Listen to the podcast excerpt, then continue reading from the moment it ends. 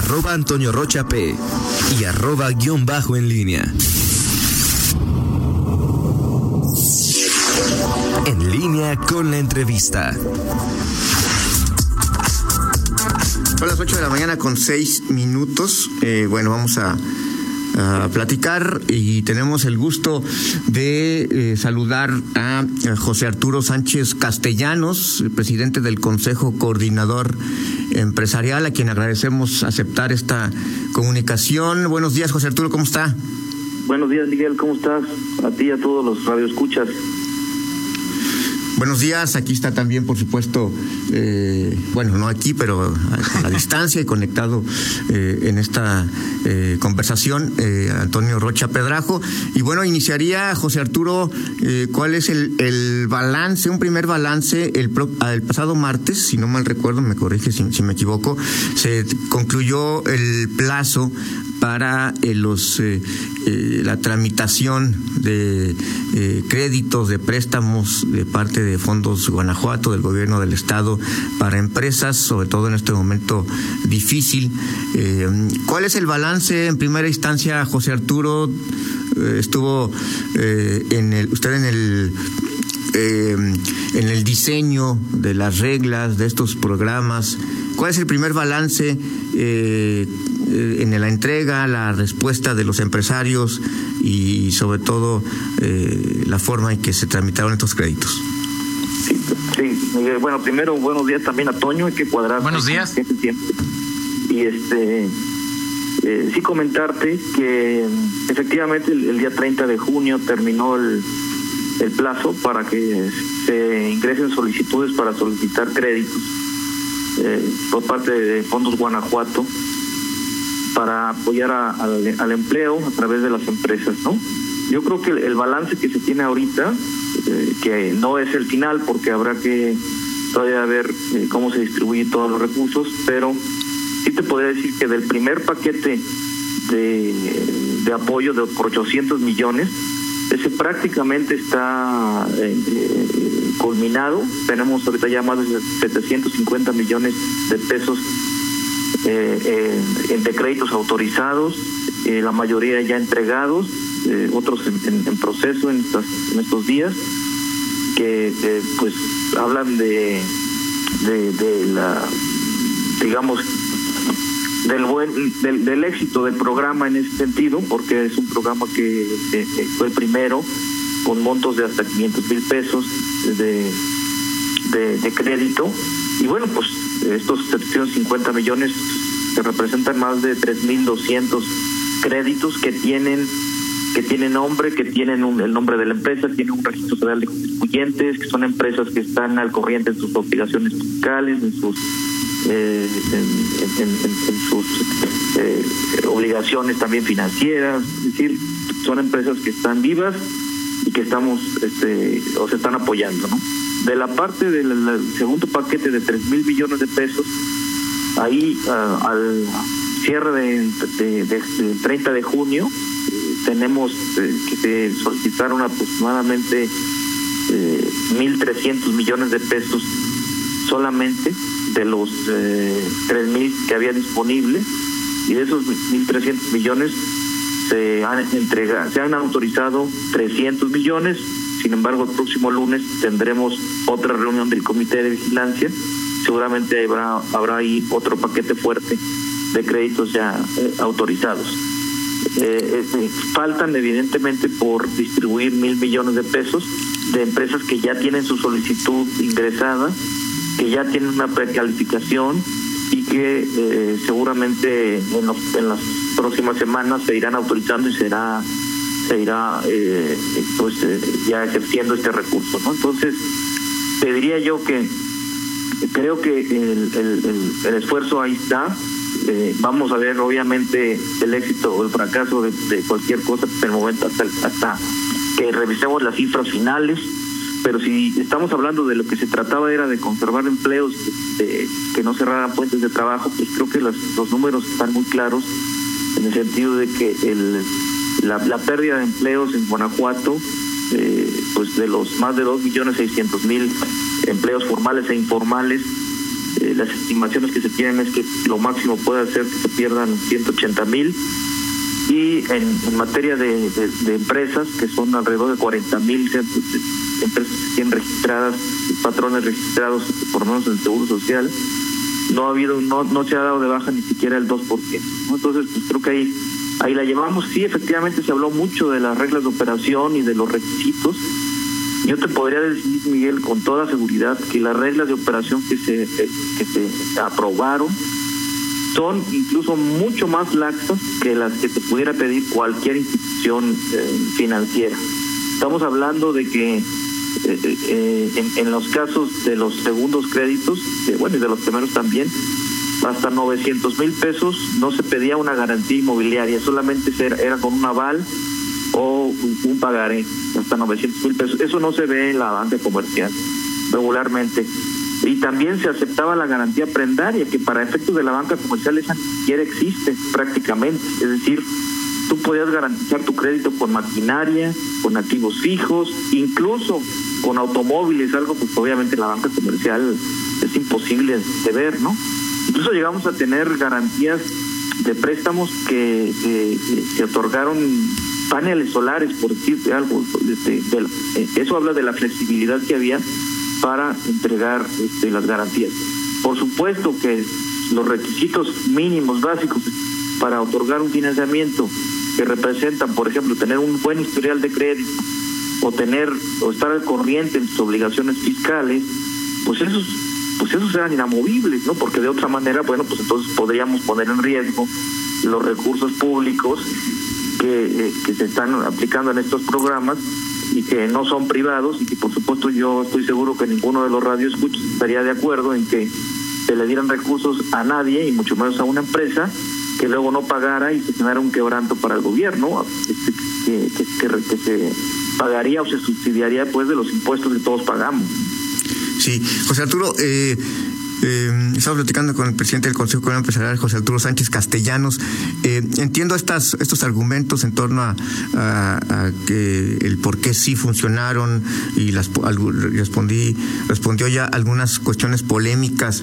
Ahora, en, en cuanto a las cifras globales, en el primer análisis y esperando ya lo que serán los números totales que tardarán algunas semanas, según ha, comentado, eh, es decir, que se haya solicitado menos de la mitad del dinero disponible eh, no es un, indicativo de que quedó, ¿qué faltó ahí? ¿Por qué, las, ¿Por qué las empresas entonces no se interesaron? ¿Fue falta de interés?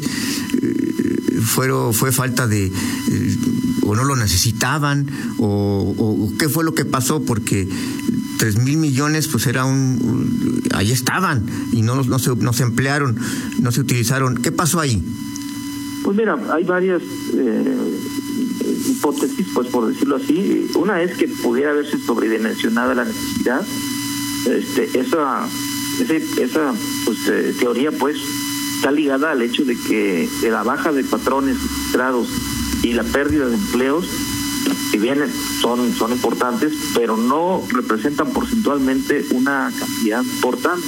Entonces, eh, eso quiere decir que, bueno, el recurso estaba ahí, pero probablemente eh, no, no todas las empresas lo necesitan.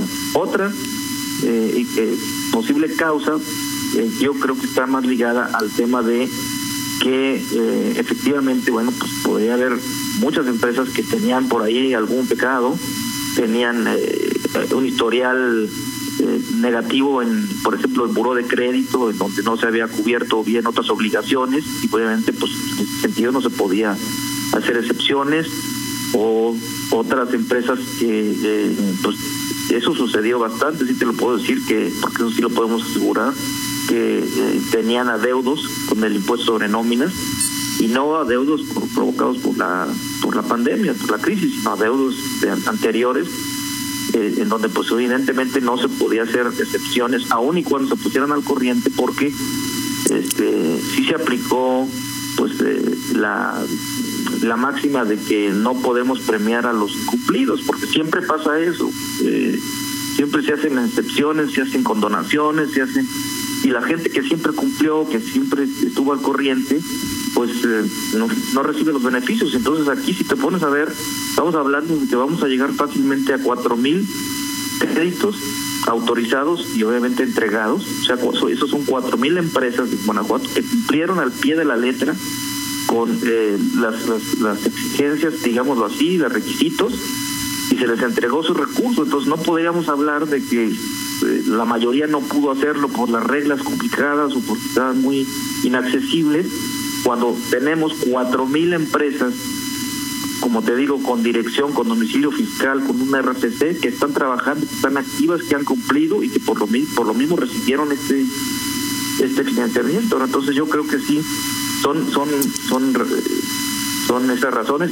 Hay otras menores también de empresas que efectivamente presentaron toda la toda la documentación, cumplieron con todos los requisitos, pero al momento de hacer el, el análisis financiero, pues no los los las cifras y las razones financieras pues no daban la posibilidad, no había capacidad de pago, no había flujos, no había no había capacidad de generar eh, las utilidades para pagar los préstamos. Y bueno, pues eso también como cualquier otro banco pues se tiene que rechazar porque no puedes otorgarle a una empresa la que sea un, un, un, recurso cuando sabes que no tiene el, el, flujo para pagar aún y cuando haya cumplido con todos sus requisitos y aún y cuando la empresa diga que tiene la garantía y que eh, hay que se pueden cobrar de ahí, pues no se trata de entregar garantías para que el gobierno luego ande embargando. Aquí lo que se busca es que el gobierno recupere los recursos para que se puedan este, eh, eh, reinvertir en otras áreas. Perfecto. Eh, ahí eh, hubo, por supuesto, eh, señalamientos, críticas, dos, dos preguntas concretas, José Arturo, y bueno, unas te manda saludar, te escucha, Juan Antonio Guzmán Acosta y te manda a saludar. y uno de, una de los cuestionamientos fue, fueron de, de él, y el tema es en este a todo lo pasado y, sobre todo cuando se, establece una eh, coyuntura y que obligas a, al gobierno a actuar, a tener reflejos, eh, el gobierno debe ser prestamista, actuar como banco, como intermediario. ¿Cuál es tu visión respecto a este asunto? Y bueno, hoy hay empresas que se quedaron esperando y se quedaron esperando que se está pensando, eh, hasta donde eh, sabemos, en un nuevo paquete con un nuevo esquema de, crédito para empresas. Estas dos preguntas, por favor, José Arturo. Mira, el Fondos Guanajuato es lo que lo, que lo que en, un principio fue el, el CEFIDE, que, que, eran este, entidades estatales, entidades estatales que se otorgaban encargaban de otorgar apoyos financieros a las empresas. Efectivamente, por supuesto que no es la misión principal del gobierno ser prestamista ni convertirse en un banco, pero eh, todos los todos los países del mundo y todos los incluso México pues tiene su banca de desarrollo, su banca de apoyo. A nivel federal pues, tenemos al Banco de Comercio Exterior, al Banco de Comercio Interior que teníamos, al propio eh, Nacional Financiera, y bueno, pues en Guanajuato es algo similar, ¿no? Es, es, es, una entidad que eh, puede eh, fomentar el financiamiento para las empresas. En este caso, el gobierno del Estado, eh, ante la emergencia y la pandemia, pues constituye una bolsa directa este, de, de recursos para, para entregarlas a las empresas. Aquí hay que recordar que Fondos Guanajuato ya venía trabajando con el esquema de otorgar financiamientos eh, a las empresas desde antes, desde muchos años antes. La única diferencia es que antes tenía un presupuesto de 70 millones y ahora le dieron un presupuesto de 3.800. Pero la actividad no es nueva, no se inventó, ya venía ya venía funcionando este como una entidad de apoyo a las empresas, eh, que fue el, en este caso Fondos Guanajuato el instrumento, el vehículo que el gobierno utilizó para entregar los apoyos evidentemente se busca que, se, que estos eh, recursos se recuperen y eventualmente se vuelvan a la normalidad de lo que del presupuesto que, maneja Fondos Guanajuato. Pero eh, eh, te diría yo que efectivamente el, programa ya se cerró, pero va a quedar, ah, estamos todavía negociando con el gobierno y yo te diría que casi es ya un hecho, que va a quedarse abierto el programa de reembolso en tasa que eso es exactamente lo mismo prácticamente porque este eh, eh, eh, las empresas pueden van a poder seguir accesando a financiamientos blandos con la banca comercial y el gobierno hará el reembolso de las de 10 puntos de la tasa de interés que ya es por sí solo muy atractivo no Y esto este, tiene el mismo efecto que, que, otorgar créditos de manera directa, ¿no? ¿Por qué? Porque hay que recordar que en el esquema que, que, se, que se, aplicó eh, hay la posibilidad de lograr el reembolso en la tasa, que de por sí es muy baja, muy baja del 5%. Aquí en el programa de reembolso en tasa una, una empresa puede conseguir un financiamiento con la banca comercial de, de 13%, por ejemplo, y el gobierno reembolsaría el 10, 10 puntos, entonces pagaría un interés muy bajo de 3%, que es prácticamente, eh, si lo vemos a, un interés real, es una tasa del 0%. ¿no? Entonces, este, sí, sí estoy de acuerdo que no debe ser su, su, su vocación real, la del eh, perdón, principal, la del gobierno, pero el, el, tener entidades de financiamiento, de apoyo a empresas, es algo que se hace todo el mundo, en todo el país eh, y, en la mayoría de los estados. Ahí no no no creo que, que deba de, cuestionarse eso ah, por un programa emergente, ¿no? Perfecto. Déjame cambiar el, el, el tema eh, de conversación, eh, eh, José Arturo, para preguntarle eh, sobre el tema de seguridad. Eh, Guanajuato vive una nueva crisis eh, de seguridad, eh, el tema del operativo en Celaya, sus repercusiones, las detenciones, las liberaciones, pero bueno, después el lamentabilísimo eh, hecho en, en, Irapuato, la masacre eh, en un, en, un, anexo eh, clandestino donde han hecho las autoridades. tú has sido unos, uno de los principales críticos, creo que nadie más se ha enfrentado en su momento con, como lo hiciste con el fiscal Carlos Amarripa y el secretario de Seguridad Álvar Cabeza de Vaca. ¿Cuál es la lectura que tiene en este momento de eh, tema de seguridad en Guanajuato, el enfrentamiento que hay o la embestida de la Federación en contra del fiscal general Carlos Amarripa? ¿Cuál es la lectura del presidente del CCE en estos momentos? Pues que efectivamente la situación eh, está pues lejos de ser resuelta, lamentablemente para los guanajuatenses.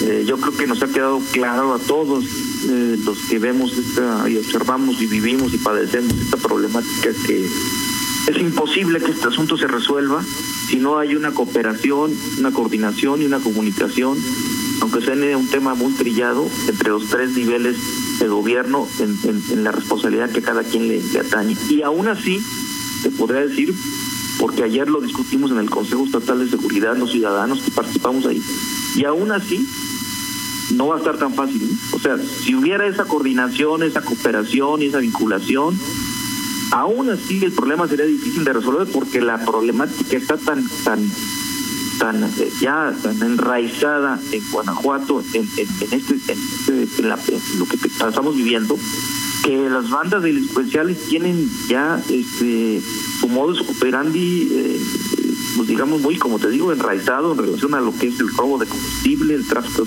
de pacientes etcétera. Entonces pues imagínate si no hay esa coordinación pues menos no cada quien le, corresponde eh, una parte. En el caso de la policía municipal pues tiene que los municipios tienen que tener policías bien pagados primero bien bien equipados, bien entrenados y por supuesto tiene que tener policías honestas, cuerpos de policía honestos. Sin es, sin es, desde ahí, si desde ahí no lo tenemos, pues ya estamos fallando. Y luego la parte estatal, el, el pues tiene dos vertientes, la parte de la seguridad este, del territorio, las carreteras, todo lo que es eh, fuera de las jurisdicciones eh, eminentemente municipales, pues las policías estatales tienen que ser eficientes y ahí en ese sentido pues la Secretaría de Seguridad Pública del Estado tiene que garantizar la seguridad para todos los guanajuatenses, por ejemplo, todas las carreteras, no importa si son federales o estatales, por ejemplo, todo lo que es el territorio. Y obviamente la Fiscalía, la Fiscalía Estatal, que es su responsabilidad, primero, pues erradicar la impunidad, porque aunque se diga que eh, las fiscalías solamente son responsables a partir de que se comete el delito, pues eso no, no es tan, literal, ¿no? Porque evidentemente cuando hay impunidad, este, eso invita a delinquir, ¿no? Es evidente. Entonces, si no hay fiscalías que logren abatir la impunidad, que logren aprender a delincuentes y lograr este, eh, obtener sentencias, eh, y no liberaciones, pues por supuesto que eso también es, es, un problema, ¿no? Es la, la parte que son las fiscalías, ministerios públicos. Y por supuesto la federación La federación es la que tiene la infraestructura en materia de, de, información de inteligencia, tiene todas las agencias, tiene todas las autorizaciones, eh, legalmente es la que puede y debe hacer esas labores que son quirúrgicas en todo esto que se requieren para poder tener información eh, precisa eh, que pueda pues eh, digamos hasta utilizarse para erradicar esta problemática no y además de, por, supuesto las corporaciones que están para ello este, la Guardia Nacional principalmente que para eso se hizo la Secretaría de Defensa Nacional que ahorita para eso se usa y obviamente pues también la, la en coordinación con la Fiscalía General de la República. Si cualquiera de esas, de esas piezas en el rompecabezas no funciona, pues no vamos a poder resolver la problemática, como te digo, y aún y cuando todo ese fuera, vamos a suponer que fuera un engranaje perfecto que funciona, aún así va a ser complicado porque no es un problema este que no que, que tenga que ser de ayer, un problema que tiene raíces ya muy muy muy muy grandes y que hay que eh, trabajar eh, muy fuerte para para lograr erradicarlo. Entonces, pues el panorama lamentablemente no es como quisiéramos, ¿no? Eh, pero obviamente, pues eso no, no, no, no, lo único que nos obliga es a, no claudicar, a, a, seguir insistiendo, seguir exigiendo que haya resultados, porque evidentemente Guanajuato, nadie, ninguno de los guanajuatenses se merece esto. Eh, ayer el presidente y antier eh, planteó eh, pues, palabras más, palabras menos, que justamente en esto el enraizamiento de estas, de este asunto de, de, la delincuencia tiene que ver también con la duración de algunos en los encargos. Pasa esta, esta, este cambio, este éxito por la remoción del fiscal de Guanajuato como quiere la federación, ayer lo insistió el presidente, es importante ya no digamos en lo operativo, sino con la sintonía que el gobierno, eh, hasta para darle gusto al gobierno federal y que no sea pretexto para la falta de coordinación. José Arturo, ¿se tendría que llegar a esos extremos? Mira, yo creo que el gobierno eh, federal parte de una premisa que eh, en, la mayoría de los casos ha sido cierta eh, y que es además yo creo que incuestionable. ¿A qué me refiero? Los puestos de fiscales o secretarios de seguridad son probablemente los puestos que más se desgastan, ¿no? Por, por la propia naturaleza del puesto, por a lo que están expuestos, etcétera, ¿no? E incluso, pues, por, obviamente, por la falta de resultados desde la perspectiva de la de la población en general, ¿no? Que la población en general luego a veces juzga por delitos que son de difícil eh, contención, ¿no? Y, pero bueno, son puestos que efectivamente se, se, desgastan muchísimo.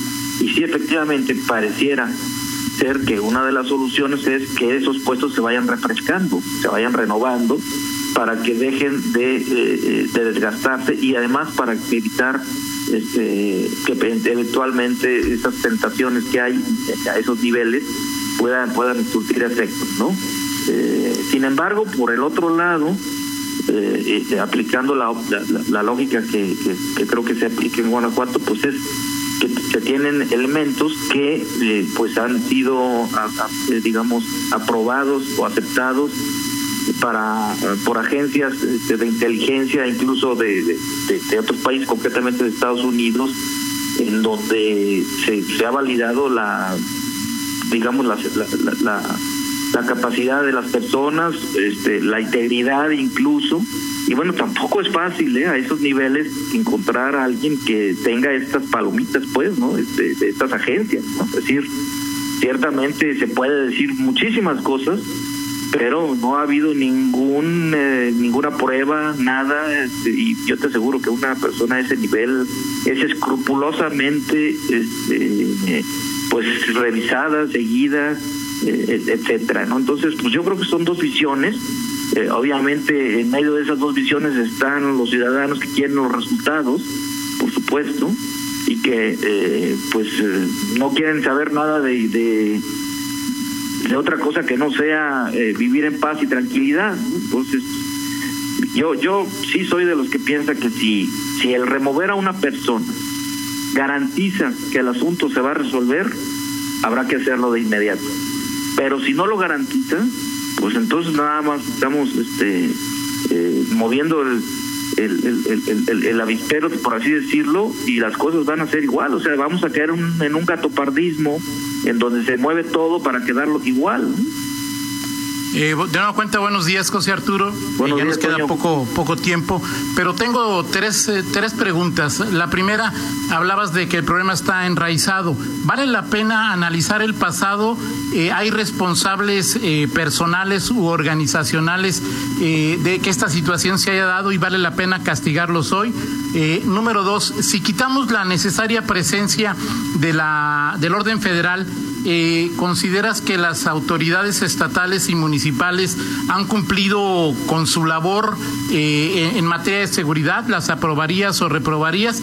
Y tercero, seguramente te lo han dicho en los últimos días, eh, en las últimas semanas, José Arturo, sobre tu participación en el tema de, de eh, la interpretación de que defiendes al, al, gobierno de, de, Diego Sinue, que quizás estés buscando alguna posición política, ¿lo estás defendiendo? ¿Buscas una posición política para eh, la siguiente contienda electoral, José Arturo? A ver, bueno, vamos por la, la, primera, que este, a ver, Toño, nada más me la, un poquito porque Sí, la primera, la primera era, hablabas de que el tema estaba enraizado. ¿Vale la pena analizar el pasado y sancionar personas o organizaciones que permitieron esto? Sí, yo creo que, mira, a mí me queda muy claro que sí se dejó de crecer el problema. Yo coincido en ese, en ese sentido con lo que manifestó el presidente de la República. Sí, efectivamente se dejó crecer. Eh, en mi opinión, la parte del robo de combustible fue la que más nos ha nos ha afectado. Este, eso se ha venido denunciando desde hace muchos años que desde la refinería de Salamanca este se tiene eh, se tiene el principal centro digamos de distribución de, combustible robado. Guanajuato es el, si no es el segundo estado que más ductos tiene por en el subsuelo. Y eso eso pues muchos muchos años estuvieron ahí o muchísimos de ellos estuvieron ahí y nadie se había dado cuenta de parte de, de, que eso era un tesoro enterrado y bueno, pues en el momento en que se, se dan cuenta que hay, hay, técnicas para poder este, extraer el combustible, venderlo, etcétera, pues se, fue haciendo este fuerte estas bandas delincuenciales, se fue haciendo un negocio que ahora es el que se está peleando. Pero efectivamente sí se dejó crecer y a mí me parece que sí efectivamente, a pesar de que es un delito federal y que evidentemente desde dentro de Petróleos Mexicanos eh, y, de las autoridades federales hay una responsabilidad, tampoco podemos hacer lo mismo en la parte estatal, ¿no? Porque había quien la compraba y seguramente eh, eh, este, había quien sabía que dónde se vendía, etcétera, etcétera, y tampoco hubo este, pues, estas acciones, ¿no? Entonces a mí me parece que sí, sí se debe, entiendo que lo mejor es ver para adelante, pero también quien causó este, tipo de, de, problemática en nuestro estado, me parece que sí debe de ser eh, por lo menos señalado y en su caso eh, procesado si tuviera alguna responsabilidad. ¿Quién crees, quién estimas? ¿Cuál es tu hipótesis de quiénes son? Pues mira, yo te diría que este, evidentemente en la parte federal no, no puede ser omiso ni siquiera desde el propio presidente de la República, el secretario de Seguridad de Gobernación, el propio director de Petróleos Mexicanos, los propios este, eh, directivos de la propia refinería, ¿no? Y a nivel y a nivel estatal, pues si hay si hay omisiones en la parte de, de información que se tenía, de dónde se distribuía, eh, eh, este, o si simplemente se, se, se, pecó de omisión y se dejó crecer para no meterse en problemas, y eso pues también debe ser este, eso investigado en su momento. Perfecto. Digo, el tiempo no, ya sabes cómo es el radio, José Arturo. Omitiría la segunda pregunta para una próxima entrevista, pero la tercera, seguramente has encontrado este tipo de comentarios de que en los últimos tiempos has defendido al gobierno de Diego Sinue y que quizás estés buscando alguna posición política para el 21. Mira, Toño, sí. Yo lo que estoy defendiendo, y te diría que es el Consejo Coordinador Empresarial, estamos defendiendo al Estado de Guanajuato. No necesariamente al gobierno del Estado o, tampoco personalizado en el propio gobernador. Estamos defendiendo a Guanajuato de lo que sí percibimos como una embestida federal para eh, desestabilizar al gobierno del estado, porque no es una, una situación aislada, Toño, ahí esto viene desde desde hace dos o tres años. Si, si quisiéramos poner, digamos, un punto de arranque, en nuestra opinión, esto empieza con el desabasto de, combustible, que no se resolvió bien, que nunca se nos dieron los estímulos fiscales, que nunca se acabó el robo de combustible, y de ahí súmale la desaparición de poderes, súmale los recortes presupuestales, súmale este asunto de, la seguridad, o sea, no es un hecho aislado por sí solo, es, es una embestida que sí vemos desde el gobierno federal hacia un Estado de oposición que en términos económicos ha sido exitoso, ha sido próspero, ha generado crecimiento, ha generado empleos y donde por supuesto hay muchísimas cosas por hacer también, muchísimas áreas de oportunidad. Yo le he dicho, el gobierno del Estado no es perfecto, eh, eh, hay, hay eh, áreas en las que hay que trabajar mucho, efectivamente, pero en este momento defendemos al Estado de Guanajuato, eso sí es un hecho sí lo vemos así. Y bueno, quien interprete que se defiende al gobernador o al gobierno del Estado, está en su derecho y, entiendo las críticas que son más ligadas al antipanismo que a, a, que, a, que, dejen de reconocer que sí hay una agresión al Estado. O sea, eso también había que, que señalarlo. ¿no? Esas, esas críticas vienen por más por antipanismo que por, por dejar de reconocer que sí hay una agresión a Guanajuato. Y concretamente la pregunta de si busco yo eh, una, posición política, te diría que yo no la busco. Esta es el juego, el rol que me tocó jugar en este momento.